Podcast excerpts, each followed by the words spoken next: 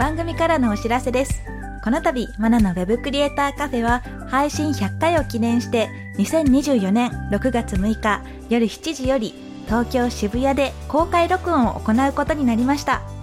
公開録音の詳細は番組詳細欄のリンクよりご確認ください。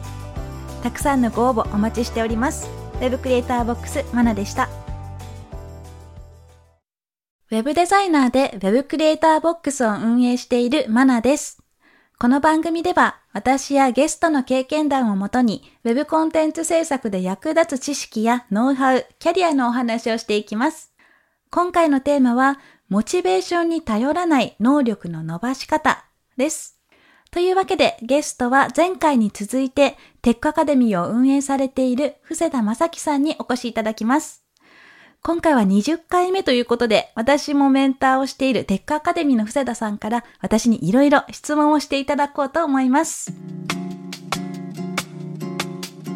マナのウェブクリエイターカフェ。今回は前回に続いてテックアカデミーを運営されている布施田正樹さんとお送りします。はい、えー、テックアカデミーを運営しているキラメックス株式会社の布施田と申します。よろしくお願いします。よろしくお願いします。え前回布施田さんにはオンラインプログラミングスクールでの学びをテーマにお話をお伺いしたのですが今回は逆に私が質問に答えていきたいと思います。今までの回だとなかなかこうマナさんについて深く聞くみたいなところはなかったので私もすごい楽しみにしてます。お願いします。お願いしますでは早速、私から聞いていきたいなと思うんですが、もともとこうマナさんが駆け出しだった頃みたいなお話を聞きたかったんですけども、はい、デザイナーにはどういう形になったんでしょうか？もともとはグラフィックの方のデザインを広島の方で何年かやっていてでそれが残業がすごく多くてですねもう嫌だとなって 二十歳そこらの私は夢を追ってですね海外に目を向けましてで海外に行ったんですがグラフィックデザインの仕事がもうその当時でもあまりなくて、まあ、ウェブができる人じゃないと採用枠があまりない状態だったので現地で専門学校に通ってウェブデザイナーを目指すとそういうのがきっかけ最初だったんですね。うんなるほどなるほど、はい、じゃあもう独学から始めるっていうよりもいきなりこう専門学校に入ってみるみたいなところからだったんですかね。そうですねそれがもし日本だったら独学でとかいうのもあったと思うんですけど海外で就職するってなったら外国人なので学歴とかもやっぱり見られるんですね。で、現地で働きたいんだったら、現地の学校を卒業している人が優遇されたりするので、で、あとはビザ面だとか、いろいろ絡んで、結果、じゃあ学校に行くのが一番近道だなってなったので、学校に行きました。うん、なるほど、なるほど。そもそも、こう、海外で働きたいって方だと、なんか英語どうしてるの？みたいなお話もよくあるかなと思うんですけども、うん、語学のところはどうしていたんでしょうか？語学は、あの、中学校時代はものすごく優秀で、あの、英語だけは本当偏差値75とか、なんかそれくらい、あの、英語だけはできたんですね。なんですが、まあ、だからといって中学校英語ですぐ仕事ができるかって言ったらできないので、もちろんまあ自分でお勉強したり、海外に行ってからも、スポンジボブを見ながらとか、ジブリ映画を英語で見ながらとか、えー、勉強しながらやっていきましたね。なので、最初からペラペラっていうわけではなかったです。なるほど、なるほど。で、実際にその専門学校出た後に関しては、もうウェブデザインの会社で海外で働かれたんですか？そうですね。あの、専門学校のプログラムの中で、インターンシップがあったので、そう,、まあ、そういった学校を選んだんですが、インターンシップを通して、その会社に就職っていう形になりました。うん、なるほど、なるほど。実際にこう海外でデザイナーで働くと大変そうだなと思うんですけども、うん、実際に働いてどうだったんですか？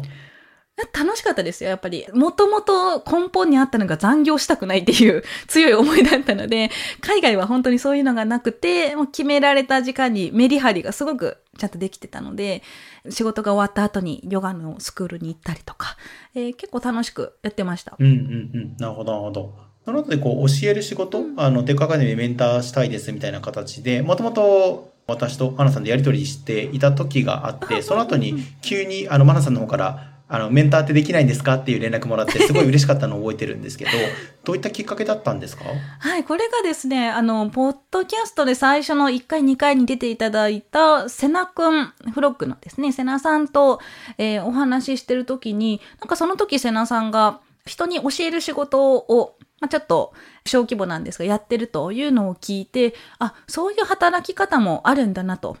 ちょうどウェブデザインの仕事もだいぶできるようになっていた時に、いろんな角度、違う角度からウェブデザインとかしてみたいなと、えー、他の働き方ないかなっていう時にそういう話を聞いたので、あ、ちょっと面白そうだなと。で、えー、先ほどの流れですね、あの、捨田さんとお話しする機会があってやりとりしてたので、じゃあテックアカデミーでやってみようかなと、そういう流れになりましたね。うん、なるほど、なるほど。それまでこう教える仕事みたいな近いものって何かあったりされたんですか？でそのフロックで私も所属していた時に、ちょっとしたイベントじゃないですけど、気になる人、HTML を最初からやってみたい人が、えー、何人か集まって、まあ、本当にこじんまりと教えるっていうような機会はあって、でそこで初めてやってみて、あ、意外とできるなと。意外と楽しいなっていうふうに感じたので、まあ、ちょっと本格的にやってみようかなと思ったのが最初ですね。うん、なるほど、なるほど。じゃあそういうあの背景みたいなとこもあって、はい、あのご連絡いただいたんですね。そうですね。うん、なるほど。その後実際にこう、テクアカデミーのメンターとして教える中で、実際に感じられたことって何かありましたか？そうですね。まあ、あの、いろんな人とお話しするのが緊張するかなと思ったんですが、もともとあのショップ店員歴も長かったので、初対面の人と話すっていうのは思った以上に楽しくて続けられるなというのは最初思ったんですね。で、やっぱりあの前回、二田さんもおっしゃってたみたいに、生徒さんが、あ、できたとか、こういうのがわかるようになったとか、そういうのを直接聞けるので、それはやっぱり嬉しいですね。うんうんうん。なるほど、なるほど。逆になんか大変なことってあったりするんですか？大変なことは、あの、今でも覚えてるのは何個かあるんですけど、えー、その中でも、あの、わからなくて泣いちゃう子とか、もうなんか自分を責めちゃう人とかもいるんですね。そういうのを見るとやっぱ心苦しかったりとか、なんかもっといい教え方あるはずなのにとか、私も自分の教え方を見つめ直さなきゃなって思ったりとか、そういう面で大変かなっていうのはありましたね。うん、なるほど、なるほど。駒野さんの評価もいつも受講生から高いので、なんかそういったところをしていただいてるかなと思って、はい、すごい嬉しくなりました。はい、よかったです。で、今までこう受講生の方、あの、いろいろ見ていただいたかなと思うんですけども、その中でこう、この方はすごい伸びるな、みたいな、あの、特徴みたいなものが、かつて伸びた方の特徴みたいなのがあれば教えていただけますか？そうですね。まあ、パッと思いつくのは、自分で何が問題なのかっていうのを見つけられる人、あの、まあ、最初の最初はみんな、こう、何がわからないのかわからないっていう状態から入るとは思うんですが、その上でも、これがわからないから今これが分かってないっていうような道筋を立てて問題点を発見できる人。で、それの解決しようと行動できる人ですかね。で、解決の仕方が最初はやっぱわからないと思うんですが、じゃあそこで聞いてみようとか、こういう言葉で調べてみようとか、何かしら行動を起こせる人っていうのは、今後も何かこうわからないことがあっても伸びるなっていうのはすごく感じます。うん、なるほど、なるほど。そういったこう行動に移っていただくために、マナさんとしてはどういうコミュニケーションを取られているんですか？あの、いきなりこう答えをじゃあ教えると、なんかそういった思考にならないのかなと思うんですけれども、それをしていただくためにしているコミュニケーションみたいなのって何かあったりされるんでしょうか？そうですね。あの、最近よくやってるのは、メンタリングをする中で画面共有っていうのができるので、何か、まあ、エラーが出ましたってなった時に、私が解決する流れを見せるようにはしてますね。で、こういうエラーが出ました。で、どこを見たらエラーだとわかるのかとか、じゃあここがエラーになっている、ここを消したらどうなるかっていうのをいろいろ試すんですが、えー、そういう流れを見せて、じゃあ何が悪かったと思うっていうふうに聞いたりとか、いう感じにはしてますね。うん。それはだから追体験していただくみたいな形なんですかね。そうですね。うん、それがすごく近いと思います。なるほど、なるほど。わ、うん、かりました。ありがとうございます。あとは、こう、受講生の方に私とかも聞いていると、こう、モチベーションを維持するのが大変です、みたいなことを聞かれることも多いんですけども、うん、なんかそれにあたって、マナさん考える秘訣みたいなのって何かあったりされますか？はい、これがですね、私は質問の答えにならないかもしれないんですが、私自身モチベーションを信じていないんですね。なので、こう自分のモチベーションとかやる気っていうのは本当にその日によってムラがあるので、もうやるって決めたら、粛々と続ける。やり続けるだけと。そういう感じでやってます。で、まあ、なんでそこに至ったかなんですが、もともとは私もやっぱり海外行くぐらいだったので、すごく高いモチベーションを持って、よし、海外で仕事するぞっていう感じで行ったんですが、高いモチベーションって挫折したら本当に絶望しちゃうんですよね。立ち上がれなくなっちゃったりとか。なので、あのー、まあ、ふんわりとしたモチベーション、ふんわりとした目標、いつかこうなったらいいなっていうのがあるのはいいと思うんですが、それはちょっと心の中のよく見える、でもちょっと遠くの方に飾っておいて、で、そうじゃなくて、確実な明確な目標だとか、えー、計画に近いですかね。今日はこれをするとか、今週はこれを終わらせるみたいな計画を立てて、それをもう決められた時間にやっていく。こんな形でスキルアップを目指した方が確実かなとは思いますね。うんうんうんうん、なるほど、なるほど。なので、うん、結果を目標にするんじゃなくて、こういうことをしようっていう行動を目標にするっていうのを、今最近は心がけてます。うん、なるほど。行動目標ってなんかすごいいい言葉ですね。そうですね。まあ、そうした方が、まあ、あの、ログを取ったりとかもしやすいんですね。今日はじゃあ何時間勉強できたとか、そういうのもできると思うので、うん、いいかなと思ってます。なるほど。こう雑念みたいのが生まれてきてしまう方とかもいらっしゃるかなと、あの、いざこれやろうと思っても、はい、うん、なんか実は、なんか他のことやろうかなみたいになってしまう方もいらっしゃると思うんですけど、うん、こうマナさん考えるコツみたいのって何かあったりするんですか？あ私はですね、その雑念、今もうまさにここ数年で戦っていたことなんですが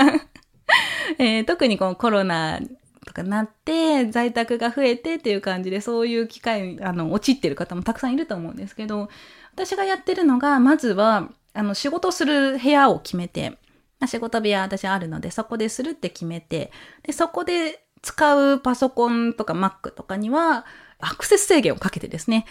SNS もアクセス今できないんですね。この今見てる Mac では。でできないようにしたりとか、え時間制限、ま、25分勉強したりとか、25分仕事して5分休憩するっていう決まりを作ってしまうとかですね、もう本当に自分に厳しくやっていかないと、在宅だとなかなか仕事に向き合えないかもしれないので、そういうふうに決められるんであれば、決めちゃった方がいいと思いますね。うん、なるほど。なんかアスリートみたいな働き方ですね。まあでもその分あの、1時間仕事したら、じゃあプール行こうとか、運動しようとか、なんかこうリフレッシュするようにはしてますね。うん、なるほど。結構メリハリがついて、お仕事もされているって形なんですかね。ついてます。なるほど、なるほど。わ、かりました。ありがとうございます。あとは、えっ、ー、と、今、こうデザイナーっていろんなあれもこれもやらなければいけないっていうので、どんどんやらないといけないことが増えてるかなって気がするんですけど、うん、マナさんが思う、こう、これからのデザイナーに求められるスキル、能力みたいなのって、どんなことだと思いますか？そうですね。あの、今おっしゃったみたいに、あれもこれもしなきゃいけないっていうのは確かにあって、求められる範囲は広いんですが、まあ、根本的なところで言うと、コミュニケーション能力だったりとか、提案力とか、そういうのがあった上でのスキルになるんじゃないかなとは思うんですね。というのも、あの、スキル面だけで言うと、例えば、まあ、プログラミングだとか、HTML と CSS のコーディングだとか、そういう簡単な作業になってくると、AI がどんどんやっていってくれてると思うので、えー、そもそものプログラミングがどうのっていうよりも、そのプログラミングを走らせるためのアルゴリズムだったりとか、考え方だったり、デザインだったら、えー、コーディングじゃなくて、で、ここをクリックしやすいようにするにはどういう設計にしたらいいかっていうようなとこだったり、まだ AI が到達できていないような根本的なところですよね。そういう感情面っていうのはまだ人間にしかできないんじゃないかなって思うので、そこら辺をこう土台にしっかりと作ってから、その上でのいろんなスキルって考えた方がいいのかなと思いますね。なるほど、なるほど。そこの土台の部分ってマナさん自身はどういうふうにつけていったんでしょうか？まあ、やっていくしかないですよね。うん、まあ、最初に、あの、言ったみたいに、まあ、ショップ店員やってたので、話すのは苦手じゃないですっていうのがあって、で、それがあるからだと思うんですが、こう、新たに提案するとか、プレゼンをするってなっても、まあ、だいぶ慣れてはいるんですね。まあ、それでも緊張したりするので、その機会をどんどん増やすとか、プレゼンする機会を増やす。で今だったらオンラインでいろんなイベントとか勉強会もあるので、そういったところに積極的に行くようにして、自分の意見を発信するような場にもう自ら行ってみるとか、そういう感じでどんどん数をこなさないと、まあ、自信にはつながらないと思うので、そういったところからやってみるといいかもしれないですね。うん、なるほど、なるほど。うん、結構こう、プログラミングとかウェブデザインの仕事をされたい方って、なんかこう、あんまりコミュニケーション取りたくないな、みたいな方も、なんか中にはいらっしゃるかなと思うんですけれども、うん、そういった方には、あの、今言ったようなアドバイスをされていらっしゃるでしょうか？そうですね。あの、やっぱいるんですよね。あの、誰とも話したくないのでプログラマーになりたいですとか、いるんですけど、まあ、そうじゃないんだよねっていう感じではお伝えしてますね。うん、特に、あの、最近だったら、そう、在宅で仕事するから、人と話さなくていいって考える方もいるんですが、在宅だからこそコミュニケーション能力はもっといると思うので、そういうところは先に話しておきますね。うん、なるほど、なるほど。なので、そもそもコミュニケーション取らない仕事だっていう認識を持たれない方がいいですよね。うん。いいと思いますね。コミュニケーション取りたくないんだったらもう株とか、なんかそういうデイトレーディングとか、そっちの方、数字を追うような仕事とかの方がいいかなとは思いますね。なるほど、なるほど。マナさん自身がコミュニケーション取る際に気をつけてることみたいなのってあったりされるんですか？クライアントさんだったりとか。が多分主になるかなと思うんですけど。そうですね。あの、自分の意見はまず言わないですね、最初には。うん、あの、よくデザインを説明できるようにしましょうっていうふうには言ってるんですが、最初にそれをしてしまうと、クライアントの方は、あ、この人はこういうふうに考えてくれてるから、このデザインはきっといいデザインなんだって思い込んじゃうので、そうじゃなくても見せてどう思うかを待って、で、相手の意見を聞いてから、こちらの意見を言うとか、いう感じで、自分の意見、意見、意見っていう感じじゃなくて、相手がどう思うのかを先に聞いてからっていう流れにはしてますね。うん、なるほど、なるほど。それでショップ店員のご経験とかも生きてるんですか？あると思います。あの、これ買って買って買って買ってって言われてもね、絶対嫌じゃないですか。そうですね。はい。お店入った瞬間にこう、これがおすすめですっていうとこもあると思うんですけど、私本当に嫌いなので、うん、もうなんか探してるんだったらそれ聞いて、まあ見てるだけなんだったらもうそっとしてとか、いうのは、まあ、確かに経験として生きてると思いますね。うん、なるほど。なんか今聞いてて、なんかすごい共通項あるなと思ったんで、なんか納得しました。ありがとうございます。はい、あとはですね、今からこう、スクールを学ぼうか、迷ってる人みたいな方もいらっしゃるかなと思うんですけども、マナさんから見たこう、アドバイスみたいのがあれば、ぜひ教えてほしいです。そうですね。あの、やっぱりスクールっていうのは選択肢の一つなので、最終目標としてこういうのがしたいとか、えー、お仕事としてデザインをやってみたい興味があるっていう方には、おすすめするうちの一つだとは思うんですが、やっぱり教えてもらった方が効率がいいっていうのはあると思うんですね。独学も、あの前回もちょっとお話はしたんですが、独学もできますが、やっぱりこう私も書道とかヨガとか水泳とかいろんなことやるんですけど、最初は絶対にお金を払って教えてもらってました。なので、効率よく、えー、学ぶんであればスクールはおすすめです。で、まあ、ただ単純に興味があるなと、ちょっと気になるな程度だったら、今はもう無料で、まあ、どういうものか体験できるようなサービスがあったり、えー、書籍があったりもしますので、その辺から入って、もっと興味が持てたら、本気でやってみたいなって思ったらスクールを選ぶと。こういう流れが一番いいんじゃないかなとは思ってます。うん、そうですよね。試せるものはいっぱいあるので、うん、そういうところから始めるでもいいかなって思いますよね。そうですね。わかりました。ありがとうございます。はい。藤田さん、今日はいろいろ聞いていただいてありがとうございました。こちらこそありがとうございました。マナさんとこう深くお話聞いたりとか、あの以前のお仕事とか聞くことなかったので、はい、すごく楽しかったです。ありがとうございました。2回にわたりありがとうございました。またお待ちしております。自分の仕事の仕方ってなかなか人に話すことが今までなかったので、ちょっと振り返りながらお話できたかなと思います。楽しかったです。ありがとうございました。布施田さんとは前回のポッドキャストでオンラインプログラミングスクールでの学びというテーマでお話ししました。こちらもぜひ聞いてくださいね。さて、この番組では感想や質問、リクエストなどをお待ちしております。番組詳細欄にあるリンクよりお気軽にご投稿ください。ツイッターではカタカナでハッシュタグ web カフェをつけてツイートしてください。そして Apple Podcast や Spotify の Podcast ではレビューもできますので、こちらにも感想を書いてもらえると嬉しいです。ここで私がメンターをしているテックアカデミーについてのご紹介です。テックアカデミーは Web デザインやプログラミングをオンラインで学べるスクールです。現役エンジニアや現役デザイナーからマンツーマンで学ぶことができます副業案件の提供を保証するテックアカデミーワークスもあるのでぜひテックアカデミーと検索してチェックしてみてくださいまたお会いしましょう Web クリエイターボックスマナでした。